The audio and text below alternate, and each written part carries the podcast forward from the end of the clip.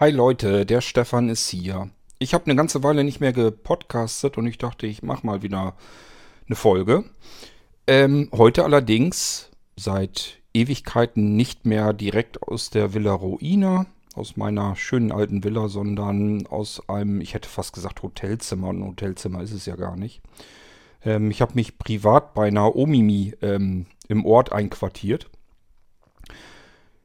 Ja, ich war erst, also, ja, wie kam es überhaupt dazu? Also, Villa Ruina ist im Moment eigentlich eine riesengroßes, ein riesengroßes Baugrundstück. Da ist solch ein Rummel, solch ein Trubel, das könnt ihr euch nicht vorstellen. Da fahren Baggerkreuz und quer und Radlader und die Bauarbeiter sind am Hin- und Herbölken. Das hat überhaupt keinen Zweck. Ich habe da zunächst versucht, die erste Woche noch irgendwie nebenbei zu arbeiten. Das hat gar keinen Zweck. Das geht am frühen Morgen los bis in den späten Abend hinein und an Arbeiten ist da echt nicht zu denken. Ich kann mich da kein Stück konzentrieren. Als ich das gemerkt habe, dass das da überhaupt keinen Zweck hat, ähm, habe ich mich dann bei Becky eine Weile einquartiert in Hannover. Und äh, das hatte wiederum den Nachteil, ich musste dann doch des Öfteren mal wieder zur Villa hin und diese Wege, die wären mir einfach viel zu weit. Das heißt, in Hannover wollte ich jetzt auch nicht die ganze Zeit bleiben, bis das Spektakel da vorbei ist. Und habe dann gedacht, na, gucken kann man ja mal. Also ich habe jetzt nicht so wahnsinnig viel Geld im Monat übrig, dass ich mir noch eine, eine Wohnung, eine große oder so äh, nebenher leisten kann. Ich muss ja, die Villa Ruina, das ist jetzt nicht das Problem, die war ja nicht teuer. Da habe ich ja nicht viel Geld für bezahlt. Aber da ist halt eine Menge Kohle äh, reingegangen für Umbauarbeiten und so weiter. Material und ich konnte ja auch nicht komplett alles alleine machen. Für manche Sachen brauchte ich dann eben doch noch eben Fachleute. Und das alles hat eben dann doch wieder ein bisschen mehr Geld gekostet, als ich das ursprünglich so geplant hatte.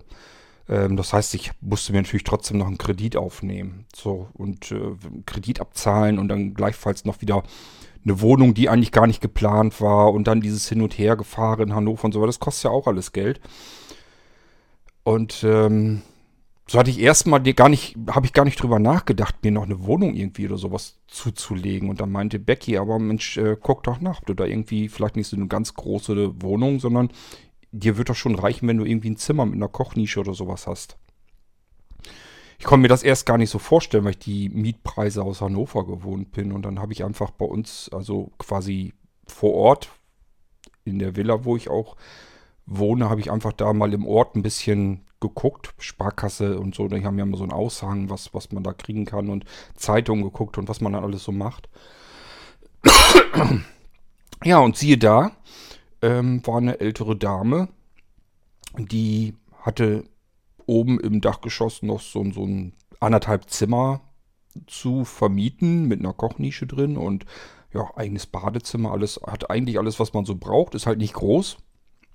Und Schlaf, Wohnbereich und so ist in einem. Aber äh, war eigentlich genau das, was ich gesucht habe. Da zahle ich jetzt 250 Euro warm und ich möchte fast mit euch wetten, wenn man so Strom und Heizung und alles rechnet, wahrscheinlich hat die da nicht viel bei übrig, aber sie freut sich, weil ich kann ihr dann den Rasen mähen und solche Sachen. Also ist so eine Win-Win-Situation für uns beide.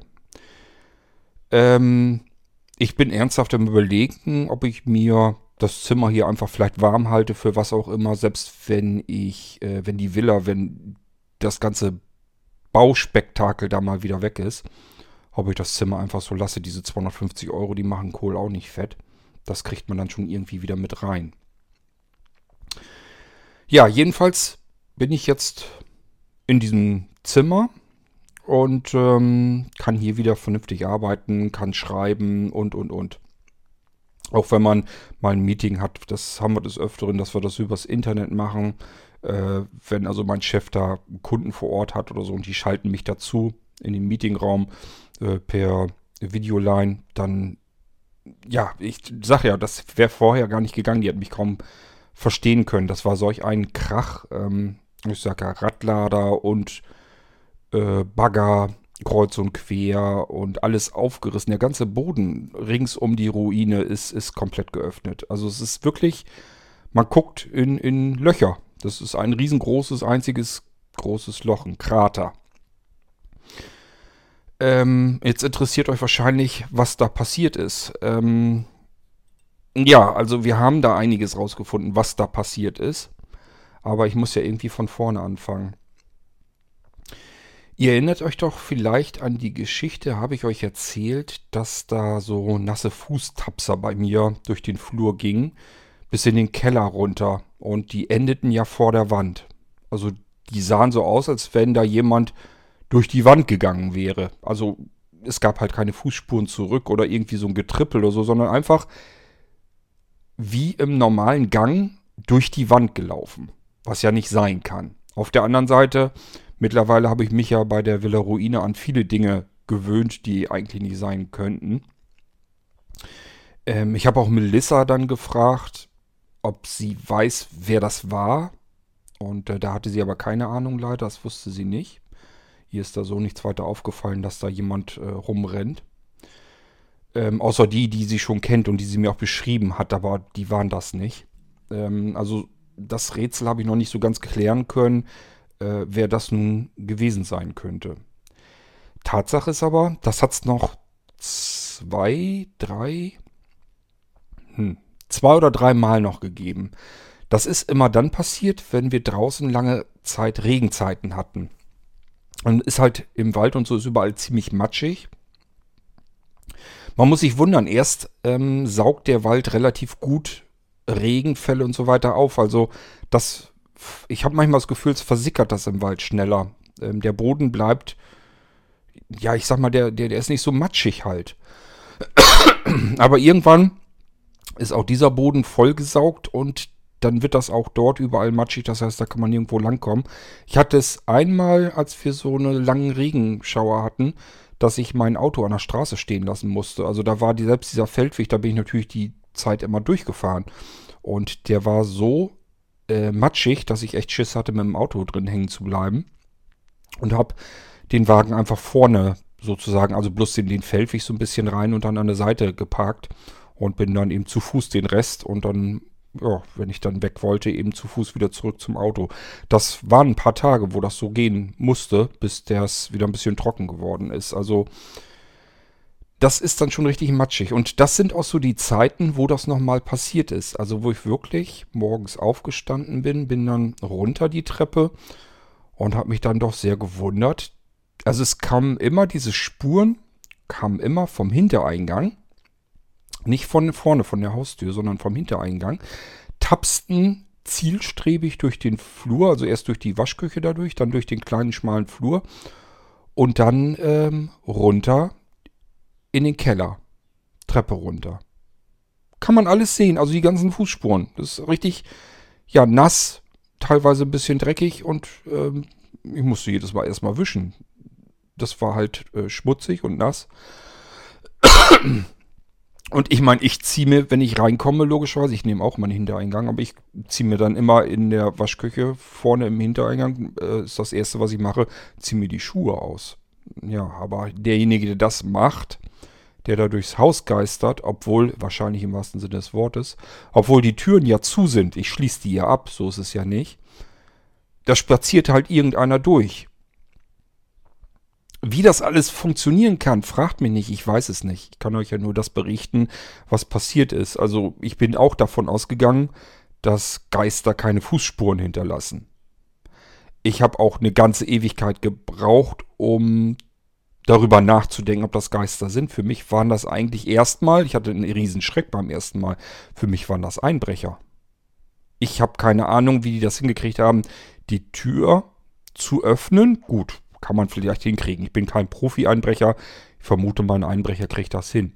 Aber warum sollte er die Tür wieder zumachen und genauso verschließen, wie ich sie verschlossen hatte? Das ist ja Unsinn. Das macht ja keiner. Und vor allen Dingen geht derjenige ja nicht runter in den Keller, Also das ist ja von sich her erst schon mal ziemlich bescheuert. Wenn ich einen Einbruch mache, dann schaue ich mich ja irgendwie um und gucke, wo ich was klauen kann.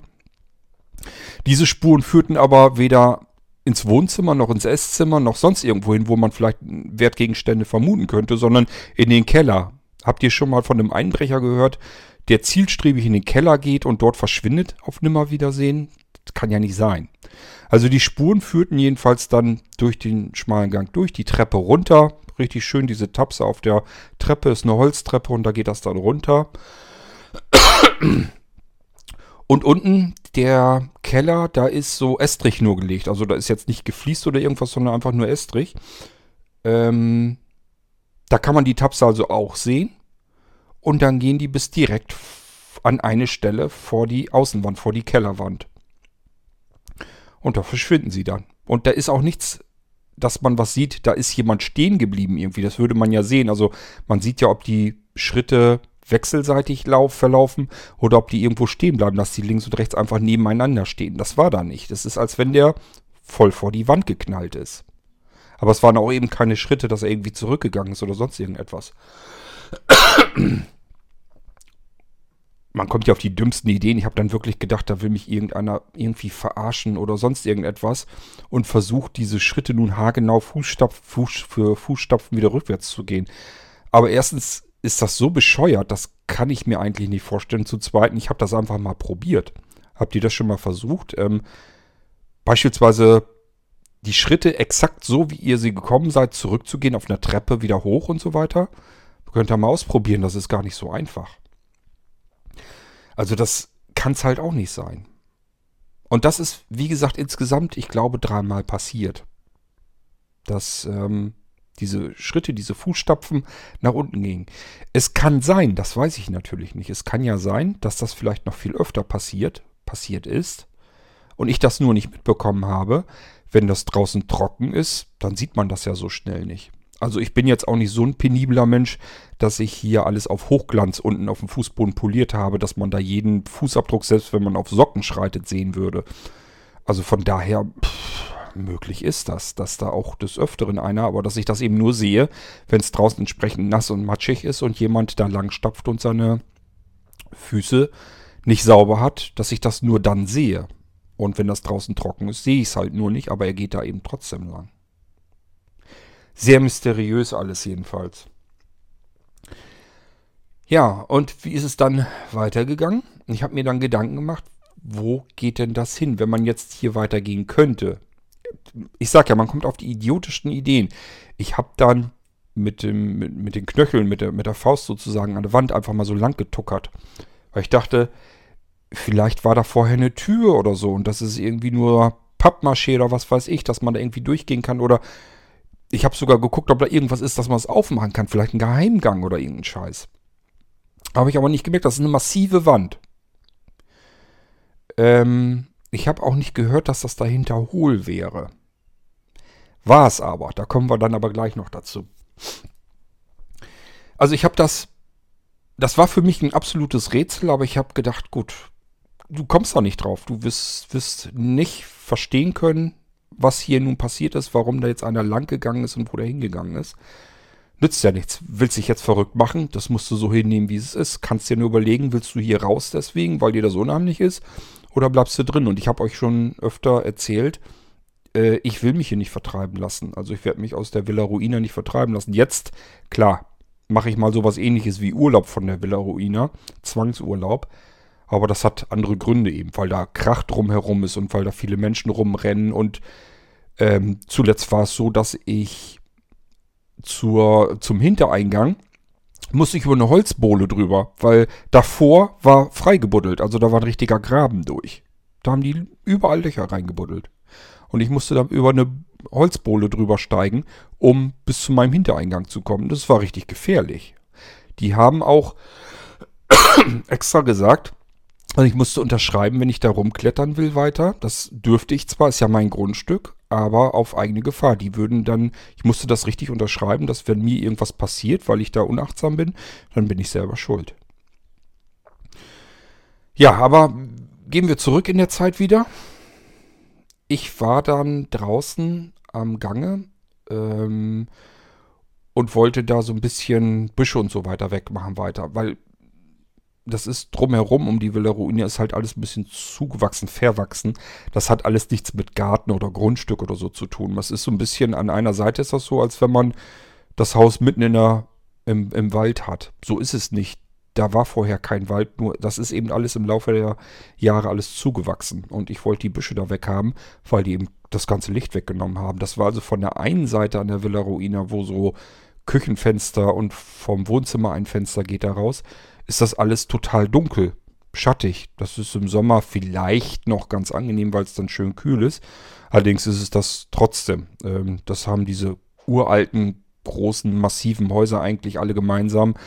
Die sind ähm, immer herrlich kühl im Sommer. Allerdings im Winter kriegt man sie halt auch nicht geheizt. Ja, und dann habe ich eben da Büsche wegmachen wollen. Und das eine Ding, ich weiß gar nicht, was das für eine Büsche war, die hatte eine ziemlich tiefe Wurzel. Ich wollte die ganze Wurzel damit raus haben, weil ich das dann später auch noch ein bisschen beackern wollte. Ich hatte, weiß noch nicht, vielleicht will ich da nur Gras hinsehen oder vielleicht kommt da auch irgendwie Blumenbeet oder irgendwas anderes hin. Das weiß ich alles noch nicht. Ich wollte bloß erstmal diese Büsche raus haben mit den tiefen Wurzeln da drin. Ähm, und buddel da diese Wurzel aus und stoße auf mal auf einen Stein. So, das ist erstmal nichts Ungewöhnliches, das passiert ja andauernd. Da sind überall Findlinge und so unten im Erdreich drin.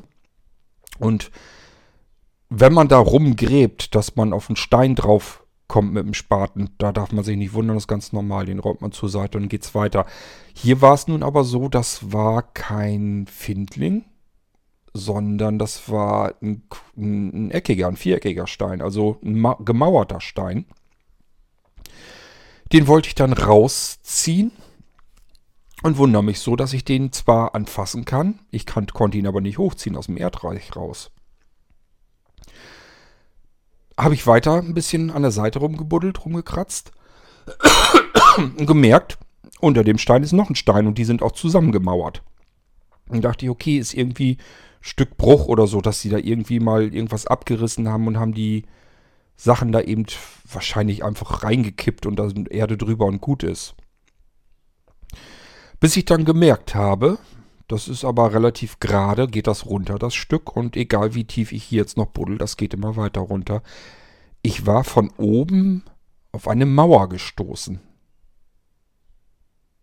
Und das war ja nun wirklich sehr seltsam. Wo gehörte diese Mauer dazu? Stand da vorher irgendwie ein Stückchen vom Gebäude da drauf oder was hatte das zu sagen? Das wusste ich eben nicht. Ich konnte mir das nicht erklären.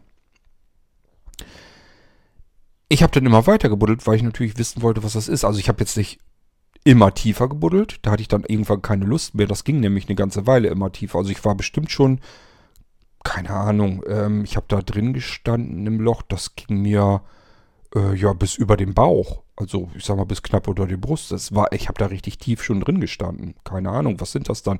1,50, 1,60 doch locker.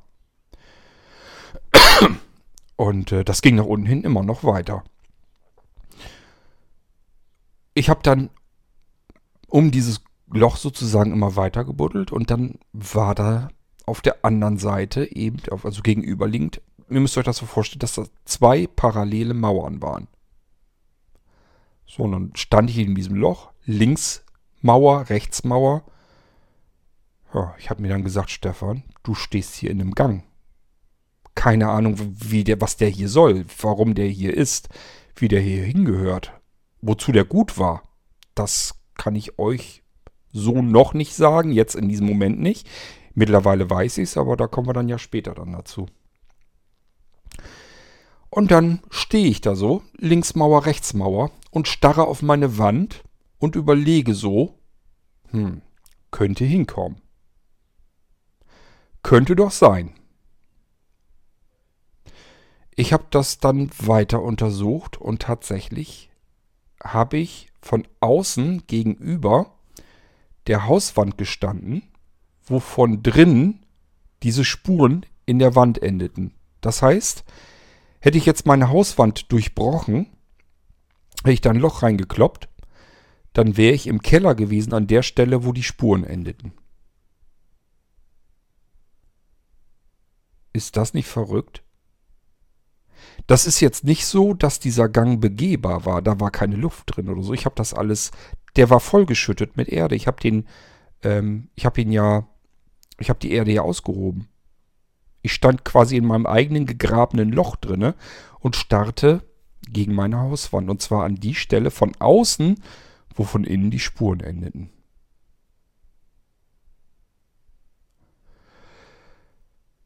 Ah, wenn das jetzt, muss ich ja jetzt wirklich davon ausgehen, wenn das jetzt irgendwie Geister oder irgendwie was waren, die da lang gegangen sind, dann wollten die, oder vielleicht sind sie auch, ich kann, ich, ich kenne mich da ja auch nicht mit aus. Ich weiß nicht, wie das Ganze vonstatten gehen soll. Keine Ahnung.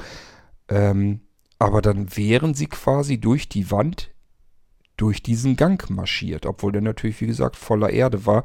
Und durch die Wand mal eben so durchkommt man normalerweise auch nicht. Ich habe ja keine Ahnung. Ähm, ich habe ja zwischendurch Kontakt mit Melissa gehabt. Und was sie mir erzählt, ist das so als wenn die in einer parallelen Zeit oder so leben. Also die sind sich ja gar nicht bewusst, dass sie tot sind. Für sie ist einfach nur die Zeit irgendwie still stehen geblieben. Ich vermute mal an dem Zeitpunkt, wo sie gestorben sind. Die merken gar nicht, dass sich die Zeit nicht weiter bewegt hat. Und wenn dieser Geist, der da jetzt lang geht, zu einem Zeitpunkt dort lang geht, wo vielleicht ein Loch in der Hauswand war, wo das durchging und dann in diesen Gang hinein und der Gang war vielleicht auch noch funktionstüchtig, dann ist er da vielleicht irgendwie lang gegangen. Warum er da lang gegangen ist, kann ich euch nicht sagen, das weiß ich nicht. Das kann sein, dass das einer von den ganz frühen, von den ganz alten Arbeitern auf diesem Gelände war. Das war ja mal so ein, so ein, so ein Gutshof mehr oder weniger. Da war landwirtschaftlicher Betrieb und so weiter drin. Und ähm, ja, soll ich es euch schon erzählen? Ich will euch auch nicht zu sehr auf die Folter spannen. Man hat das rausgefunden. Also, ich sag ja, es jetzt im Moment ist ein riesengroßer Bautrupp, die buddeln da alles auf und gucken sich das an. Die haben auch schon Knochen gefunden. Ähm, relativ, dort wo ich gebuddelt habe zum Beispiel, da waren schon Knochen, die habe ich aber gar nicht gefunden, die haben die dann gefunden. Das waren Knochen allerdings von einem Hund. Das kann aber ja so ewig lang noch nicht her sein, sonst wird es die ja nicht mehr geben. Also ich glaube nicht, dass die Knochen von der Zeit sind, wo diese Gänge noch auf waren. Und jetzt haben sie halt, erstens wollten sie wissen, was haben diese Gänge auf sich. Und zum Zweiten ähm, sind da irgendwo vielleicht noch äh, andere Knochen, ich sag mal auch menschliche. Ähm, das ist das, was sie jetzt halt suchen. Und natürlich auch andere Reste. Also da sind jetzt auch Historiker und so weiter am Werk, die wollen das ganze Ding untersuchen. Dieser Gutshof hatte damals eine Besonderheit. Also ihr müsst euch vorstellen, ich habe, ich bin ja ein ganzes Stück weitergekommen. Ich habe ja einiges rausgefunden über die Villa. Zu Anfang hat diese Villa, ähm, ja, da hat der Ort, glaube ich, damals wohl mitgebaut und aber auch derjenige, der da rein sollte. Und zwar war das damals der Henker und Scharfrichter. Das muss so am Ende vom Mittelalter gewesen sein. Da wurde die Villa nicht so gebaut, wie ich sie jetzt habe, sondern das wurde schon x-mal umgebaut, aber so diese, die, das Grundgebäude, das wurde dort gebaut. Das Ding nennt sich ja Hexenberg. Man hat damals äh, tatsächlich auf dem Lande, ich konnte das gar nicht glauben, ich habe immer gedacht, das ist bloß so, das sind so Geschichten im Fernsehen und so weiter, aber man hat damals ähm, Frauen verbrannt, wo man gesagt hatte, das sind Hexen. Da hat man wirklich, natürlich nicht im Ort, das wollten die dann auch nicht machen, weil Geister und sowas, da hatten die natürlich früher schon Schiss vor. Das heißt, das haben die außerhalb gemacht, außerhalb des Ortes. Da sind die wirklich wohl, ich stelle mir das so vor wie in einem schlechten Kinofilm, also mit, mit Fackeln und Forken und was weiß ich, haben sie wahrscheinlich die Leute dahin getrieben. Das war hier eben der Hexenberg, wo sie hingegangen sind. Dort haben sie dann Holz zusammengesucht, äh, Scheiterhaufen gemacht und dann hat da irgendein Priester oder so noch das letzte Wort gesprochen, hat versucht, den Teufel auszutreiben und dann wurden die verbrannt. Und natürlich wollte aber niemand ähm, seine Fackel da reinschmeißen. Er war ja eine Sünde. jemanden zu töten, auch wenn es das Böse war. Dafür gab es dann spezielle Leute. Da holte man sich dann einen Henker oder einen Scharfrichter. Oh, mein Telefon geht. Ich glaube, ich gehe da mal eben dran. Das könnte ja Becky sein. Wartet mal. So, da bin ich wieder. Also, das war nicht Becky, das war Herr Andrak. Das ist der Leiter der, ja, man muss das ja wirklich so nennen, der Ausgrabung dort vor Ort. Ähm, das war ja wieder ein Hammer. Ich soll da hinkommen. Ähm, die wollen mir das da zeigen. Die haben Skelette von Kindern gefunden. Und nicht nur irgendwie ein, zwei, sondern mehrere. Uff, auf dem Grundstück. Ja, ich werde da gleich hinfahren. Also ich habe jetzt gesagt, ich wollte hier erst noch ähm, was fertig machen. Unter anderem hatte ich gedacht, ich könnte hier jetzt in Ruhe podcasten und euch alles erzählen. Aber ja, da muss ich jetzt ja erstmal hin. Ähm, er hatte jetzt aber auch nicht gleich sofort Zeit. Also es macht jetzt nicht, wenn ich eine halbe Stunde später losfahre. Das ist nicht so wild. Die liegen da ja nun auch schon länger. Die werden wohl auch noch eine halbe Stunde länger warten können. Das ist nicht so schlimm. Aber das ist echt ein... Oh Mann, ey, das ist doch echt schon wieder hammerhart. Wie kann das alles angehen? Ich frage mich wirklich, was dort alles passiert ist. Das ist, waren wir glaube ich mit angefangen, ne? Das war ja angefangen mit diesem Scharfrichter, mit dem, ähm, mit dem Henker. Der hieß ja auch schon Ludwig. Soweit wie ich das mitbekommen habe, ähm, gab es drei Ludwigs in Reihe sozusagen. Der erste, der dort hingezogen ist, da hat der Ort zusammen mit ihm dann quasi diese, diese Villa schon gebaut. Das soll wohl erst nur ein, ja, ein größeres Haus einfach gewesen sein. Ich sage ja, es wurde ja immer wieder umgebaut und zwischendurch war es ein riesengroßer Gutshof. Und ähm, der hat dort gewohnt, auf dieser Waldlichtung. Da hat man extra eine Lichtung für fertig gemacht. Schon für die Scheiterhaufen und so weiter. Hat also da die Bäume schon mit umgenietet und da eben den Scheiterhaufen gemacht. Auf diesem Hexenberg. Hexenberg ist dadurch erst entstanden worden, wohl der Name. Die, die, der Weg hier, meine ähm, Hausnummer und so weiter, das heißt ja auch am Hexenberg. Das hat also schon seine Bewandtnis. Und äh, sozusagen hier in der Lichtung, wo ich die Villa stehen habe und den Stall und den, äh, Heizungs-, das Heizungshaus und so weiter. Die Lichtung war insgesamt viel größer. Das ist jetzt alles wieder so ein bisschen zugewachsen im Laufe der vielen Jahrzehnte und Jahrhunderte, sind es wahrscheinlich schon. Aber früher war das eben ein Haus, wo dieser Henker gewohnt hat, damit er eben direkt äh, ja, vor Ort da war. Und dann haben die Leute im Ort, sozusagen die Leute, die hingerichtet werden mussten, ihrer eigenen Ansicht nach, wurden dann eben da hingebracht, also hierher, und wurden dann verbrannt. Und später, als das mit der Hexenverbrennung vorbei war, ging das wohl sogar noch eine Weile weiter. Da hat man ähm, Leute an den Bäumen aufgehängt.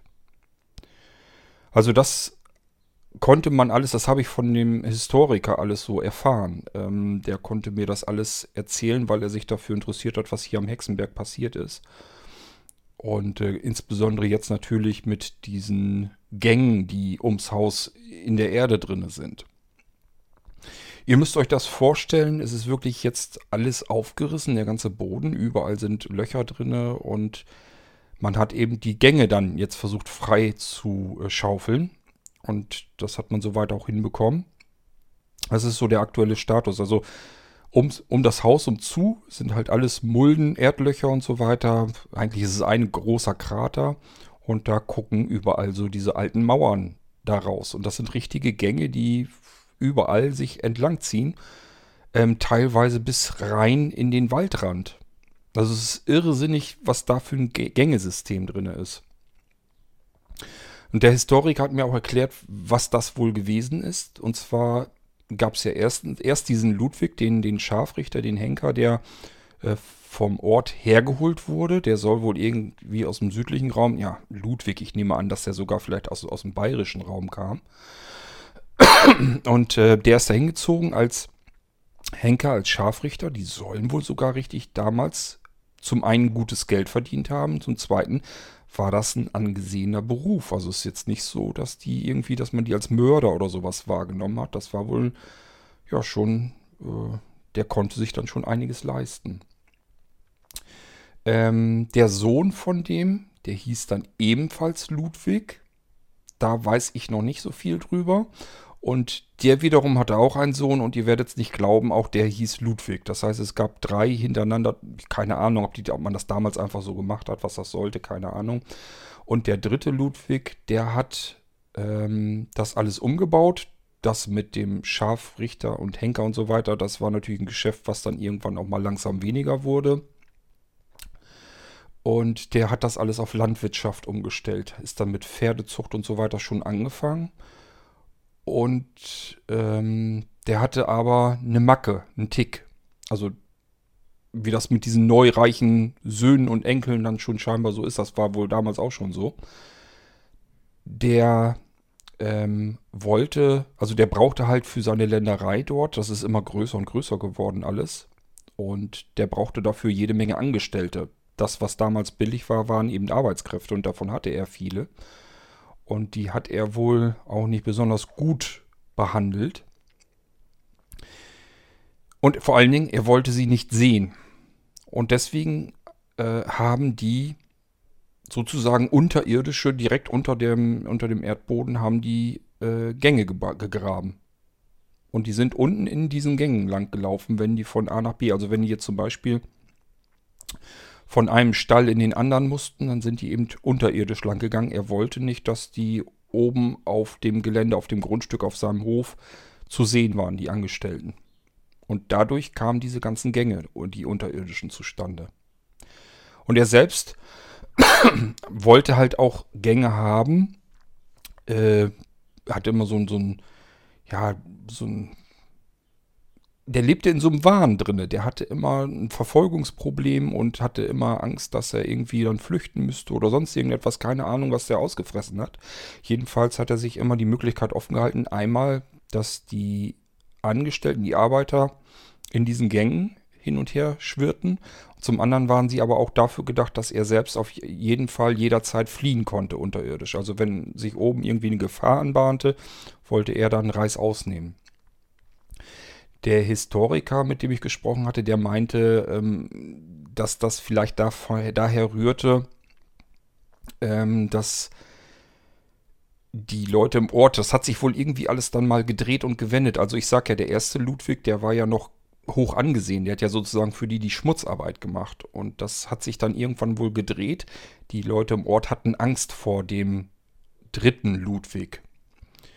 Und ähm, da fühlte er sich vermutlich bedroht oder so und deswegen hat er sich eben auch diese Gänge da anlegen lassen. Ja, ähm, das ist das erstmal, was ich euch soweit sagen kann über dieses, über dieses Gangsystem. Das zieht sich da wirklich über das ganze Grundstück hinweg. Sind mehrere Gänge, die dort entlang gehen. Und ich sage ja, teilweise gehen die wirklich bis an den Waldrand äh, ran. Und dann sind da noch Stufen ausgegraben worden. Das heißt, da muss irgendwo muss er dann, muss man von oben, äh, von unten aus dem Gang heraus dann nach oben konnte man wohl klettern. Ich nehme an, dass da früher vielleicht mal eine Luke war oder sowas, wo man dann nach oben ans Tageslicht konnte. Und dann konnte man durch den Wald dann eben fliehen, vor was auch immer. Tja, das ist dieses Gangsystem da drumherum. Und das ist das, was ich ähm, was ich da eben ähm, festgestellt hätte, als ich da mit meinem Spaten am Buddeln war. Das war ein winzig kleiner Teil dieses gewaltigen Gangsystems. Und als ich da so am, am Buddeln war, ähm, habe ich mir eben Hilfe gesucht. Ich wollte ja nun wissen, was das nun auf sich hatte. Und äh, dann ging es erst richtig los. Also dann sind die erst mit einem kleinen Trupp gekommen und haben gesagt, das erstreckt sich hier über ein viel größeres Gangsystem. Das hat hier nichts mit irgendwie ein paar Steinen aufeinander zu tun. Ähm, da müssen wir richtig graben. Also der hat dann festgestellt und sich in die Geschichte rein vertieft, was da passiert ist und so weiter, was da los war und hat eben festgestellt, okay, da haben eben äh, diese Henkerfamilie hat dort gearbeitet und gewohnt und gelebt. Und ähm, dann wurde wohl, also es, es gibt wohl sogar im, in, ja, in schriftlicher Form, wurde das irgendwo festgehalten. Also er wusste schon, dass es dieses Gangsystem dort äh, geben würde.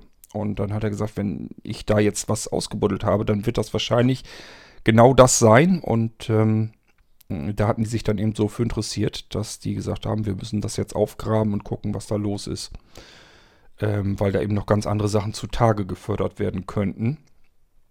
Es gibt Gerüchte, da will ich euch jetzt noch gar nicht so viel drüber erzählen. Ähm, da sind eben wohl auch in bestimmten Zeiten viele Menschen verschwunden. Und nun das, was ich eigentlich gedacht habe, gut, das ist dann, da wird immer viel erzählt und so weiter, aber das ist, passt natürlich jetzt auch wieder gewaltig zusammen. Und zwar hat es dort für viele Jahre, also das soll wohl so ein Zeitraum erstreckt über 20, 30 Jahre gewesen sein. Das war in den Kriegsjahren so. Also es muss so Anfang 1900 irgendwas gewesen sein. Ähm, da sind im Ort und drumherum irrsinnig viele Kinder. Also alles, was so gesunde Kinder waren und so weiter, die sind wohl alle verschwunden dort.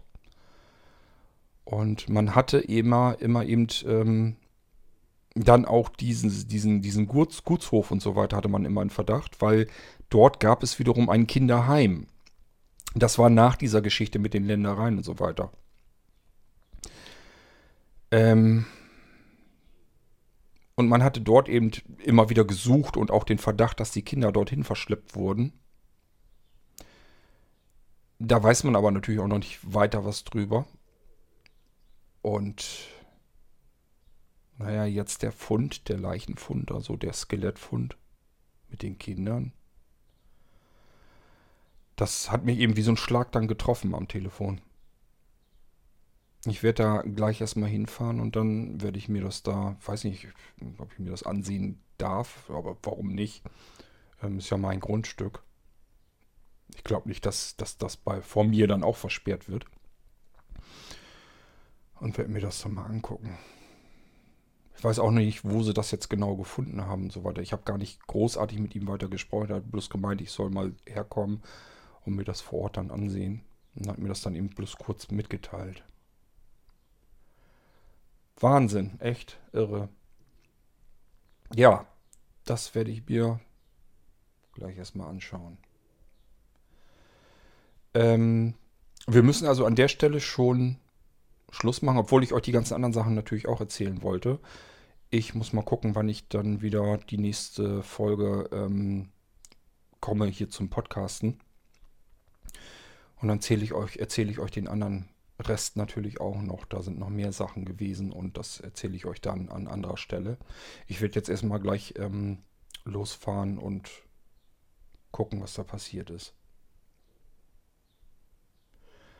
Ja, hatte ich jetzt so nicht geplant. Ich hatte das eigentlich anders vorgesehen. Ich wollte euch das alles mal so langsam, mal so sicher wieder alles erzählen und jetzt kam der Anruf dazwischen. Nun gut, ähm, wir hören uns bald wieder. Und ähm, dann erzähle ich euch den Rest. Und auch, was sich jetzt ergeben hat bei der Besichtigung dort. Das ist, sind so ein paar Sachen, die ich jetzt ähm, rausgefunden hatte. Ähm, da kommen wir noch mehr drauf zu sprechen. Also ich habe noch mehr Sachen rausgefunden und die erzähle ich euch dann auch. Aber das machen wir in der nächsten Episode, wenn ich wieder zum Podcasten komme. Und ich würde sagen, macht's mal gut. Bis dann. Tschüss, euer Stefan.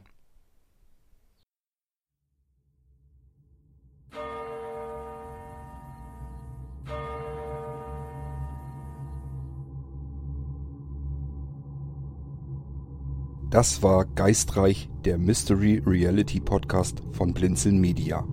Wenn du uns kontaktieren möchtest, dann kannst du das sehr gerne tun per E-Mail an podcast.blinzeln.org oder aber über unser Kontaktformular auf www.blinzeln.org. Blinzeln schreibt man in unserem Fall immer mit einem D in der Mitte. Du kannst uns auch sehr gerne auf unseren Podcast Anrufbeantworter sprechen. Den erreichst du in Deutschland über die Telefonnummer 05165 439 461. Wenn du aus dem Ausland anrufst, dann ersetze einfach vorne die 0 gegen die 0049 für Deutschland. Wir bedanken uns für dein Zuhören und freuen uns schon darauf, wenn du auch beim nächsten Mal wieder mit dabei bist.